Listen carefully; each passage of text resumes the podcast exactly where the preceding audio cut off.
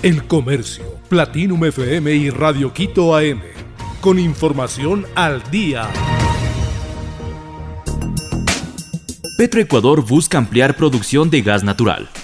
Dos proyectos a corto plazo tiene Petroecuador en la mira para ampliar la producción hidrocarburífera, entre ellos la de gas natural. Así lo aseguró Ítalo Cedeño, gerente de la estatal petrolera, este martes 7 de junio del 2022 en conferencia con los medios de comunicación.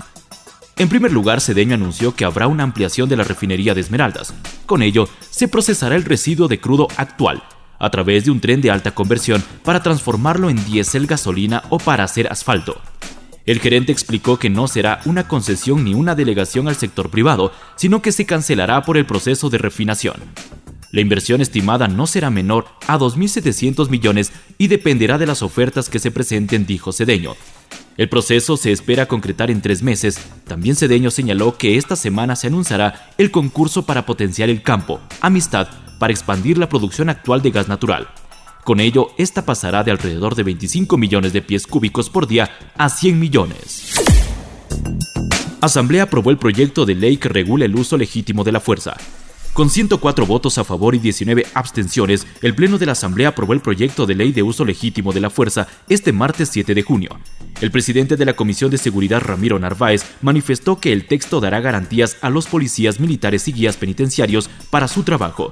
Narváez espera que el Ejecutivo acoge en su totalidad el proyecto y no lo vete, ya que fue construido conjuntamente con los ministros de Gobierno, del Interior y Defensa. El presidente Guillermo Lazo tiene 30 días para pronunciarse. Los legisladores oficialistas celebraron la resolución del Pleno. Hubo aplausos. El ponente no dio paso al pedido de Pachacutic para que se excluyera regulaciones a protestas sociales.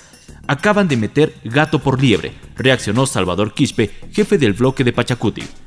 Aunque la mayoría de Pachacutic se abstuvo, en medio de intensas presiones en el hemiciclo, Quispe aseguró que inmediatamente impulsará una reforma a este cuerpo legal sobre los artículos 23, 24 y 25 que aluden a la actuación de la fuerza pública en protestas.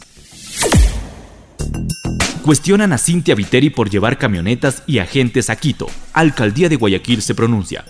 La alcaldesa de Guayaquil, Cintia Viteri, llegó a Quito el lunes 6 de junio del 2022 con tres docenas de camionetas y casi un centenar de policías municipales, agentes de tránsito y empleados de la Corporación de Seguridad Ciudadana. El municipio de Guayaquil asegura que no incurrió en gastos extras para la incursión en Quito, donde Viteri participó en el primer encuentro nacional por la seguridad convocado por Guillermo Lazo.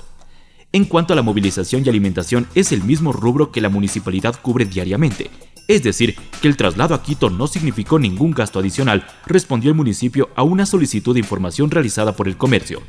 La alcaldesa aseguró este martes en una entrevista en Teleamazonas que se gastó solamente el combustible y solamente la alimentación.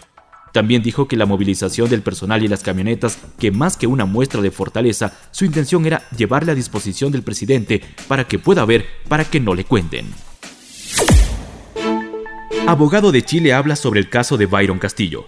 El abogado Eduardo Carleso expuso este martes 7 de junio en la Asociación Nacional de Fútbol Profesional las pruebas contra Byron Castillo por su supuesta adulteración de nacionalidad. Sin embargo, el jurista anticipó su derrota en el caso. En poco más de una hora, el letrado explicó por qué la nacionalidad del jugador de Barcelona Sporting Club no es ecuatoriana. Puedo decir con toda seguridad que si tuviéramos más tiempo, no tengo ninguna duda, basándonos en la documentación que tenemos, que tuviéramos una decisión favorable para Chile, expresó Carleso. Pero el legista entiende que ante la situación actual del Mundial con grupos sorteados, entradas vendidas, paquetes de viaje, es difícil que se gane el caso. La decisión más fácil es mantener todo como está, acotó. A pesar de la situación, el jurista dejó en claro que Chile está en busca de los tres puntos. Brad Pitt inicia batalla legal sobre Angelina Jolie por dañar reputación de su empresa.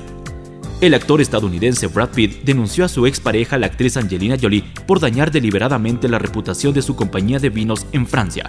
El artista también la señala por vender su parte en la misma a un extraño, según informa la prensa local.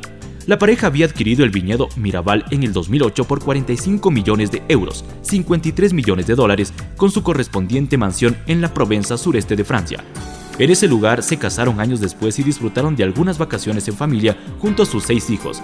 Ahora el equipo del actor encargado de la causa legal abierta por la venta de esta propiedad acusa a Jolie de dañar a su ex esposo intencionadamente por vender su parte en la compañía sin su consentimiento, tal y como se recogen los documentos filtrados a la prensa. La defensa de Pitt sostiene que Jolie no solo no contribuyó en nada al éxito de Mirabal, proyecto que apasionaba al actor, sino que consumó la venta en secreto y violando a sabiendas las condiciones que había pactado con Pitt. El Comercio, Platinum FM y Radio Quito AM. Con información al día.